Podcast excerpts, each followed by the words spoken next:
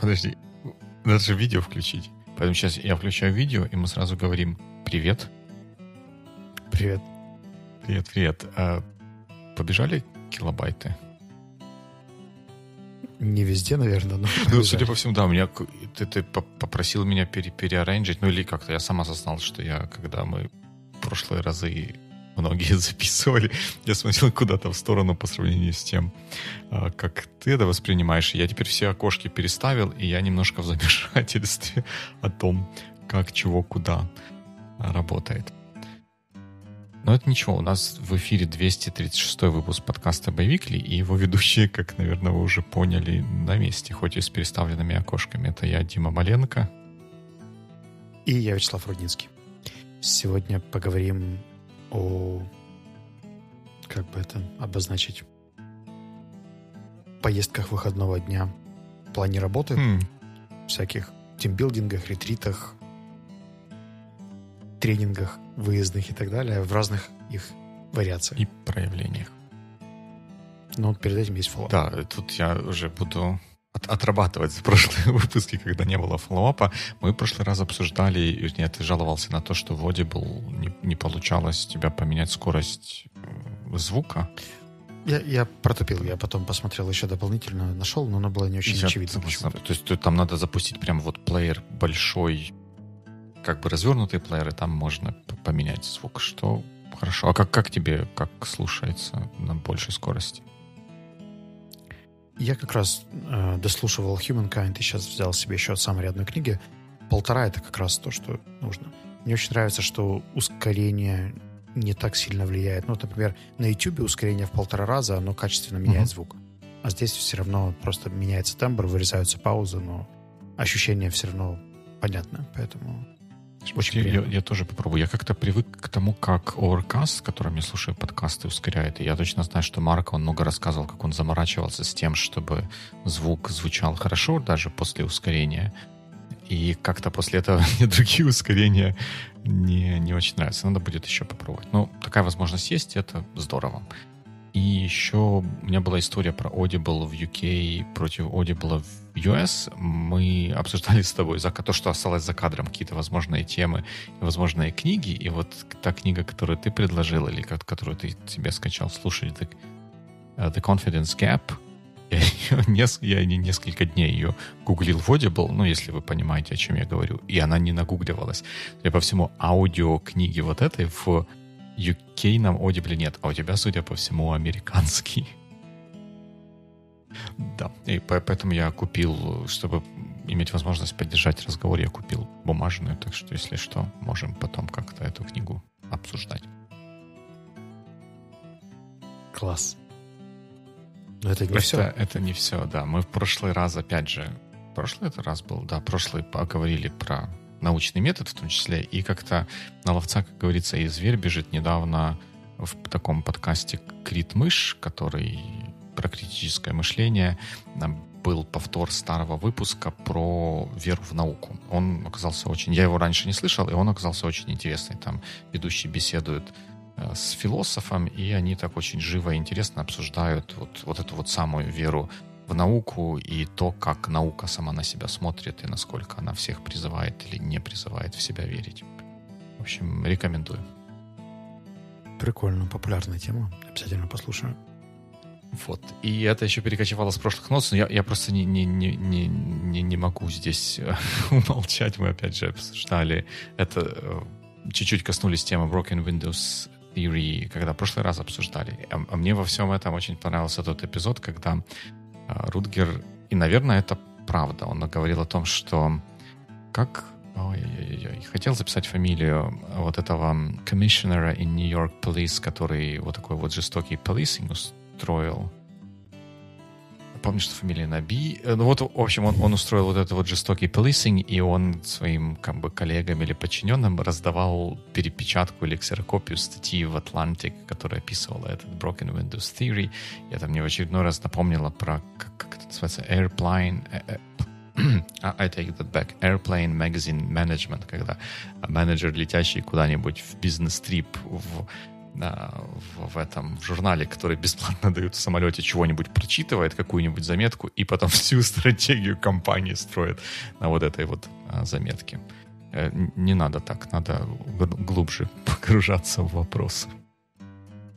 Ну, в этой книге было также много примеров очень адекватных менеджеров, которые делали глубокий research и пробовали правильные mm-hmm. модели. Поэтому ну, в общем, как мы в прошлый раз говорили, как ты главным образом в прошлый раз говорил, копайте глубже. Все, фоллоуапы окончены. Мы очень оперативны в этот раз. Ты прям отчеканил. Nice. nice. Так получилось, что я только пару часов назад как вернулся с авиабуткемпа. Я предполагаю, что именно эта тема вдохновила наш сегодняшний разговор. Да, давай скажем, что это было именно так. Да. Что, что не было... У тебя есть альтернативная ну, версия, что да? не было какой-то тяжелой недели, и мы как-то, или, наверное, я главным образом затянул с выбором какой-то другой темы, и поэтому решил остановиться на чем-то, что тоже интересное, но к чему особо, наверное, не нужно готовиться. Ок. Ну, я вижу, что у тебя есть несколько вопросов. Можем пройтись по ним, а потом немножко глубже расскажу тебе, что происходило на выходных. Э, я вот тут как бы пометуя то, что мы до этого говорили, чтобы мы там не, не впадали в какие-то ложные обобщения, у меня в какой-то момент начало складываться впечатление, хотя это впечатление складывалось из того, что я где-то видел в Фейсбуке, в Инстаграме и реклама, которая мне попадалась, что вот эта вот тема с ретритами, офсайтами, какими-то детоксами или еще чем-то, когда люди вроде с какими-то профессиональными целями куда-то выезжают за пределы обычной, скажем, профессиональной среды, что она как-то получила какую-то популярность. Я не буду утверждать заслуженную или незаслуженную, но вот мне кажется, что этого стало больше, чем, чем раньше. А у тебя какие впечатления? Или это просто у меня, как это называется? Аж знаешь. Баадер-Майнхоф. Да. Ну да, вот, в общем, какой-то bias э, когнитивный, искаженный когнитивный bias. Мне кажется, это будет следующим хэштегом нашего подкаста. Э, у меня нет ощущения, что этого стало больше. У меня есть ощущение, что если говорить именно про рабочие mm-hmm. ретриты, связанные с профессиональной деятельностью, их примерно столько же, просто, наверное, чаще об этом стали говорить или писать, потому что в эпоху локдауна, когда все сидели и прятались по квартирам, были в заперти и так далее, то мечтали и думали о том, как они выберутся на какие-нибудь просторы корпоративов. У нас параллельно с буткемпом проходил корпоратив ИПАМа какого-то из офисов. Это были тамада, у вас одна минута, объединитесь в команды, нарисуйте логотип. В общем, все ужасы корпоративной жизни, которые ты себе можешь представить, они происходили параллельно. Я очень рад, что нас на этот день перевели в конференц-холл, который был закрыт, можно было от этого шума уйти в другую сторону, но мне искренне жаль тех ребят, которые попадали на эти все истории. Это прям, ух, как свадьба, только корпоратив. Это новый хэштег тоже. Как свадьба, только корпоратив. По, по, по всем остальным параметрам, типа белые стулья, тамада, там, конкурсы, все эти штуки были вообще стандартная свадьба. У меня есть ощущение, что возросло количество личных каких-то ретритов, путешествий и практик более длительных, затяжных. А, по крайней мере, у людей, с которыми я общаюсь, они стали чуть больше практиковать истории каких-то longer weekends на 4 дня куда-нибудь выехать, э, недельных воркейшенов в другие страны. И даже если это какой-то недалекий переезд в Винницу или просто смена контекста, вот таких вещей я, правда, стал замечать больше. Возможно, просто мои друзья стареют, да, у них начинается кризис среднего возраста, который заставляет их... Раньше бы заставлял сесть на мотоцикл и колесить по США, а теперь заставляет садиться в автомобиле и переезжать кто с семьей, кто сам, кто с друзьями какие-нибудь новые локации и менять контекст. Тут ты, ты прав, с локдауном, наверное, это, этого больше стало, потому что просто все такой ажитации и предвкушении того, что это наконец-то можно делать, то мне, мне почему-то казалось, что даже еще до локдауна, до всей вот этой вот истории с ковидом, этого как-то стало постепенно становиться чуть больше, что когда кто-то где-то организовывает условный тренинг, он его не организовывает просто в конференц-зале или в большой переговорке дружественной большой компании, а давайте выйдем куда-то, я не знаю, в соседнюю Дубраву, и там среди дубов э, будем предаваться изучению какого-то нового предмета. Да, разбей здесь все. А, я думаю, что в Украине это еще сезонно. Если в более теплых странах эта штука может происходить вообще круглый год, то у нас такие штуки, они больше... Штуки, штуки, что это за существительное? У нас такие явления происходят больше в теплое время года, где-то начиная с майских праздников и по сентябрь. И, соответственно, там где-то забронировать турбазу в эти выходные бывает довольно сложно, просто за счет того, что все праздники, корпоративы и выездные тренинги и так далее проходят где-то там. Но если говорить именно о каких-то B2C-шных историях, то есть не когда компания сама выезжает и что-то себе организовывает, mm-hmm. а что-то на открытом рынке. Аля, мы там делаем кемп mm-hmm. для таких-то людей, я вижу не так часто, как раньше. Mm-hmm. Вот до локдауна у меня было больше таких историй. Я прям видел несколько тренеров, которые собирали кемпы, причем там до 200-250 человек с намного большей регулярностью, чем сейчас. Mm. Ну, то есть там может быть какая-то не, не такая уж огромная бешеная популярность у, этих, у такого подхода есть, но тем не менее кажется, что это как-то все-таки имеет место быть. А как ты думаешь, почему? Почему вот люди или вот почему вы решили, например, делать, делать кемп, а не собрать всех где-нибудь а, в городе и как обычно, отч... У нас была очень программа. прямолинейная история. Мы хотели сделать uh, full immersion, то есть с момента, когда ребята приехали в пятницу в обед uh, on the campsite, мы перешли на английский и продолжали говорить на английском до воскресенья чекаута в 12 часов. То есть двое суток полного погружения, что, соответственно, было бы намного менее реально, если бы ты вернулся в субботу переночевать домой, в воскресенье переночевать домой, встретился бы там с родными, близкими, друзьями, детьми и так далее. Возможно, по пути заехал в супермаркет купить чего-нибудь. А здесь у тебя больше переживания, больше experience такой, как микропутешествие, по большому счету, получается. Мне кажется, что для языковой практики это крайне полезно. Поэтому в нашем формате это точно э, make sense. А если говорить о каких-то более классических, например, тренингах да, или стратегических сессиях, есть ощущение, что люди настолько привыкают к месту, где они находятся, например, э, там, к своим переговоркам, да, или каким-то конференц-холлам в коворкингах, в которых они обычно регулярно работают, что когда нужно немного think outside the box, э, то помогает в целом и красивый пейзаж, и возможность пройтись на свежем воздухе, потом прийти поработать, и эти идеи уже перенести и вернуть в свое пространство потом. То есть, когда... Ну, я, я по себе замечаю, что когда я думаю о каких-то стратегических вещах, я могу выйти в какую-нибудь кафешку или что-нибудь с красивым видом, желательно таким далеко-далеко, и идеи приходят намного лучше, чем когда я в обычном сетапе, в офисном.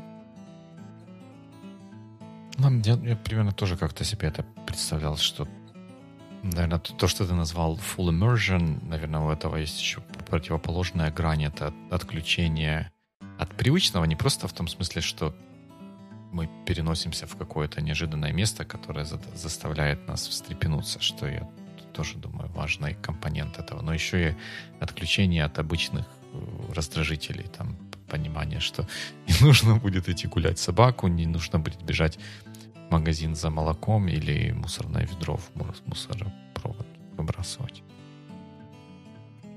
У меня был такой же опыт в э, декабре прошлого года, когда я на неделю просто ездил в Ирпень, снимал там место, где можно жить с красивым видом на лес и работал просто не над обычными рутинными задачами, а над какими-то более сложными, требующими анализа, планирования, какой-то взгляд в будущее и так далее.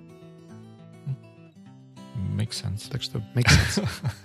Это точно. А вот а в какой ситуации ты бы сказал, что по вот такой вот оф-сайтный ретрит это уже будет перебор? Вот для чего? Если бы пришел к, к тебе кто-то, предложением, вот мы будем делать вот такую вот штуку, и тебе нужно для этого поехать. Ну, или тебе нужно поехать, или тебе принять участие какое-то более активное, как докладчик. Ну, я не знаю, как какое-нибудь активное.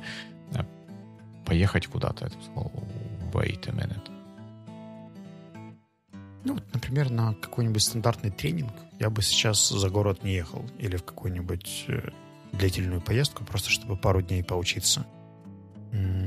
Я бы, скорее всего, не поехал на страт-сессию в какое-то место, где будет очень много шума, веселья и так далее. Мне кажется, что все должно быть в этом плане moderate, потому что если ты пьешь, гуляешь и танцуешь, то на следующее утро у тебя не суперпродуктивное состояние. Все-таки для того, чтобы делать что-то долгосрочное и непростое, я бы советовал какие-то peaceful места, там, не знаю, с видом на озеро что-нибудь, где можно посидеть, поболтать, там, сделать шашлыки, пойти себе спать, а не танцы до утра, э, бурное веселье, а потом собирать друг друга в 11 утра с боржоми в э, конференц-зале и пытаться имитировать стратегическую сессию. То есть это когда люди пытаются сразу одной поездкой убить несколько зайцев. Да, бывает такое, бывает такое. А, с другой стороны, если бы мне предложили поехать э, на какой-нибудь тренинг, который мне, правда, truly интересен, эм, ну вот, например, я на выходных, не на выходных, а кстати, можем обсудить в следующий раз, э, записался на курс про research, как проводить research. Mm-hmm. И я предполагаю, что если бы он был более развернутый и поглубже, то я бы с удовольствием поехал на него офлайн куда-нибудь, где можно было бы сесть и именно поресерчить в тишине, в другом контексте. Потому что когда ты приобретаешь такой новый навык, его, правда, было бы неплохо приобретать вне привычных каких-то рутин, чтобы там бумага была другая, стол был другой, все виды за окном немного изменились, и потом можно было его привести более таким кристаллизованным, чистым и интегрировать в привычную рутину. Плюс мой опыт с селтой, это кембриджский преподавательский сертификат, он тоже показал, что ребята, которые пытались сочетать, они жили в Киеве, mm-hmm. работали и ходили на такое довольно интенсивное обучение, по-моему, 5 недель или 6. Но проходило, а мы с Лешей Коваленко приехали и жили в Киеве, хотя были из Днепра, и для нас этот опыт прошел, как ты знаешь, очень трансформационно, потому что мы ничем другим не занимались, у нас не, было такого большого количества переключений, мы там больше думали о том, что произошло, почему произошло. Даже когда уже заканчивали ситуация, была возможность там просто посидеть, там выйти к э, воде и по прожить эту историю еще раз, подумать, какие уроки я из нее вынес. Хотя обычная рутинная жизнь, она часто эти вещи заминает и не дает тебе возможности выдохнуть и еще раз это все перебрать, сделать инвенторию своих мыслей. Мне кажется, вот тут вот то, что ты говорил про full immersion, оно тоже здесь помогает в том смысле, что если не возвращаешься сразу после вот такого вот ну, какого-то интенсивного дня, не знаю, обучательного или необучательного, а остаешься в свободной обстановке с теми же самыми людьми, то э, как бы ум или что-то там такое начинает где-то блуждать, выуживать какие-то идеи, которые тут же можно обсудить с теми людьми, которые Э, разделяют твой контекст. А если мы все бы разъезжались куда-нибудь, то это было бы сделать намного сложнее. Мысли могли бы потеряться просто потому, что их не с кем обсудить. Ну и плюс еще ценно, когда ты ходишь на ланчи, на завтраки, на ужины вместе. Происходит какой-то еще informal такой момент, когда...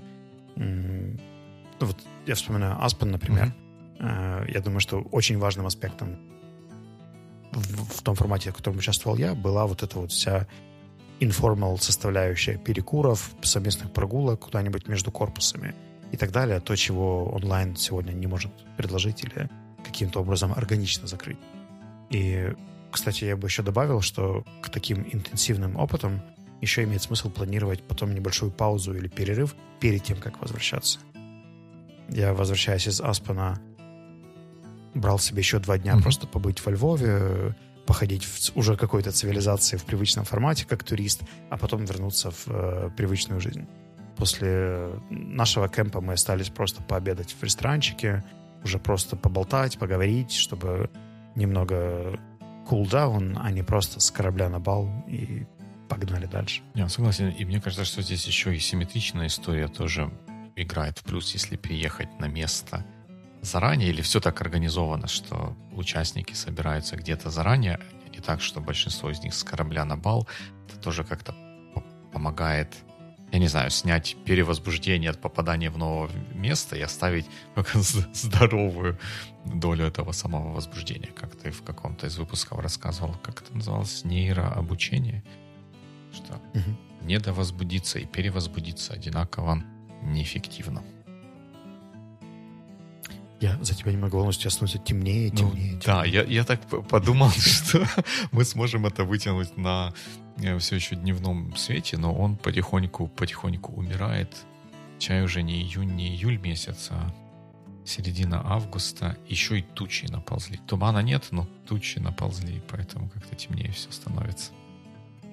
Твой квест с туманом — это просто что Ну так я же не виноват, что их нет. Зато за распространение стереотипов о нетуманном Альбионе уже можешь нести ответственность. Да, но тут у меня есть и вещдоки, так что у нас все четко.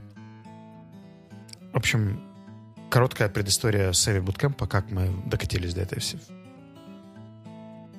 инициативы. Э, Аня Красильник, э, наша партнер, в своем предыдущем проекте Learn English Coaching Center Learn English делала форматы уикендов, когда просто на уикенд выезжали по какой-то теме, готовились, учились, общались, гуляли и так далее. Мы подумали, что было бы неплохо этот формат попробовать перенять и посмотреть, что мы можем сделать уже в контексте Севи. Наверное, два ключевых отличия это был контекст, то есть мы сфокусировались на теме, в этот раз это была тема ассертивности, и каким образом она работает там, в противодействии манипуляции, что это в целом такое. И в основном брали... Вообще сам ивент назывался Speak for Impact. Там были какие-то просто обычные разговорные упражнения там, на произношение, на интонирование, mm-hmm. на вокабуляр. Но основная программа была все-таки наполнена на темах, каким образом происходит влияние экологичное и не очень экологичное. Питчинг, презентация, методы убеждения, методы indirect, непрямого влияния, обратная связь и так далее. То есть все вот эти аспекты э, пытались их увязать и э, сделать два, по сути, полных дня с пятницы по воскресенье серию воркшопов с какими-то упражнениями, играми, активностями для группы из э, топ-менеджеров более-менее связанных с технологиями, технологическими компаниями. Вот. А, мне кажется, что эксперимент прошел весьма удачно. Ну, по крайней мере, у меня сейчас очень приятное послевкусие. Я еще подумаю немного по поводу рациональной ретроспективы через пару дней. Но вот so far я доволен этим опытом. Это было непросто, но очень satisfying. Вы, вы смогли убедить соседнюю свадьбу не шуметь и не мешать вам? Это, в общем, заниматься серьезными делами. Со свадьбой разобраться не получилось, но мы, благо, были в разных территориях, но ассертивность точно помогла нам понизить э, уровень шума от бассейна, который в первый день нам крайне мешал. И мы сначала договорились, чтобы они перестали играть русскоязычную музыку, потому что это несколько мешало нашему full immersion опыту. Потом даже сделали ее совсем slowdown, когда оказалось, что у нас больше, чем людей на бассейне, то сила большинства и методы убеждения сработали. Nice, nice, nice. А что, что-то было для тебя вот в этом всем такое неожиданное? Или вот что, что было максимально не, неожиданным из того, что, что происходило? Мне кажется, что вот в таких вот full immersion или каких-то вот таких вот групповых ситуациях, когда люди оказываются, ну, в условно замкнутом пространстве, когда они не так уж просто все там встать и уйти, там, если что-то что-то как-то идет куда-то куда-то не туда, то могут возникать какие-то интересные непредвиденные ситуации. Там, было что-нибудь такое? Они не обязательно э, плохие, это я так что-то, наверное, как-то сгустил зачем-то краски, просто что иногда может, может возникнуть какая-то динамика в таких условиях, которую заранее не, не просчитаешь. Давай так, у нас было в целом в плане воркшопа все по плану, поэтому там особых сюрпризов не произошло. Аня так подошла к подготовке, что было сложно провалиться, было все расписано и запланировано. Но была одна игра, которую я проводил. Я, по-моему, тебе как-то рассказывал после собеседования в КМБС с симуляцией производства бумажных шариков или таблеточек. Я эту игру видел несколько раз, участвовал один раз и несколько раз проводил для команды, для ребят. И она всегда была такая очень insightful. И все разы, которые я видел, групповая динамика шла снизу вверх. То есть всем было сначала тяжело-тяжело, а потом э, они потихоньку раскачивались, до чего-то договаривались, придумывали новые решения, оптимизировали, и динамика уходила вверх. А здесь получилось наоборот. У ребят первые несколько итераций или раундов все получалось вообще просто overcommit, то есть они сразу пришли к нескольким гениальным, хорошим идеям и так далее. А потом пошел digression, то есть э, причем такой очень неожиданный, потому что у них уже было очень много хороших решений в том, как обойти самые сложные углы, но коммуникация где-то начала зашкаливать, очень много лидеров на квадратный метр, и ребята, когда говорили, что это, наверное, был самый неприятный вот в плане э, ощущения того, что ты такой побеждаешь, побеждаешь, а потом и результаты спускаются вниз. Но для меня было удивительным то, что потом, на следующий день, когда уже игра прошла, если еще в день игры все такие ходили, крутили носом, говорили, что это был не самый удачный формат буткемпа, то на последней рефлексии многие уже вспоминали, что, наверное, такой fail или такая ситуация, она позволяет все-таки более реалистично или жизненно посмотреть на какие-то вещи, которые с тобой происходят, на скиллы, которые ты э, учишь, и не просто их там в отдельных упражнениях тренировать, а увидеть это в какой-то симуляции и посмотреть, насколько не всегда там, просто проактивность э, и много коммуникации может привести к нужному результату.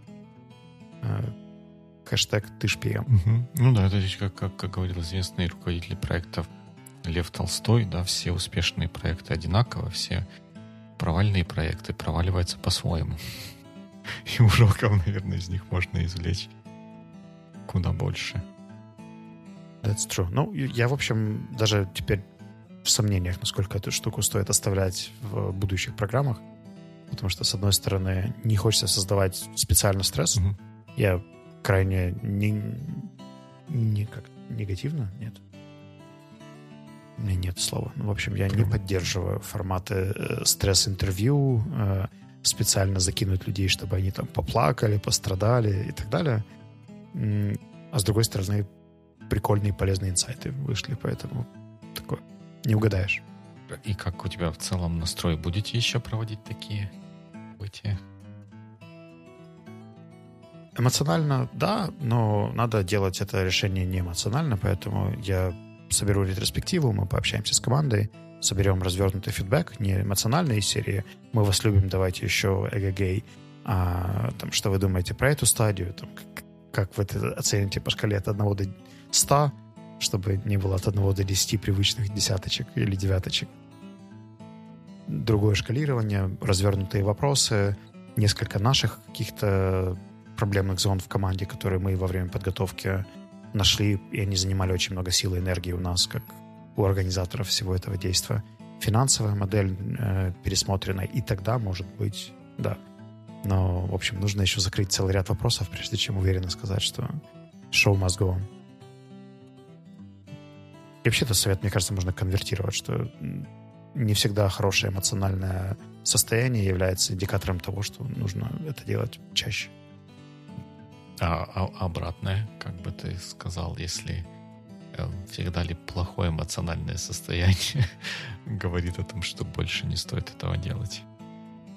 Нет, любое яркое эмоциональное состояние заслуживает того, чтобы дать ему прожиться и просто эти эмоции каким-то образом, да, они усваиваются, не знаю, или переключаются на что-то другое, и когда возвращается способность мыслить более рационально, полезно сделать даже внутреннюю просто ретроспективу, если это был не командный эфорт, а какой-нибудь личный опыт, даже просто обычного участия. Uh-huh.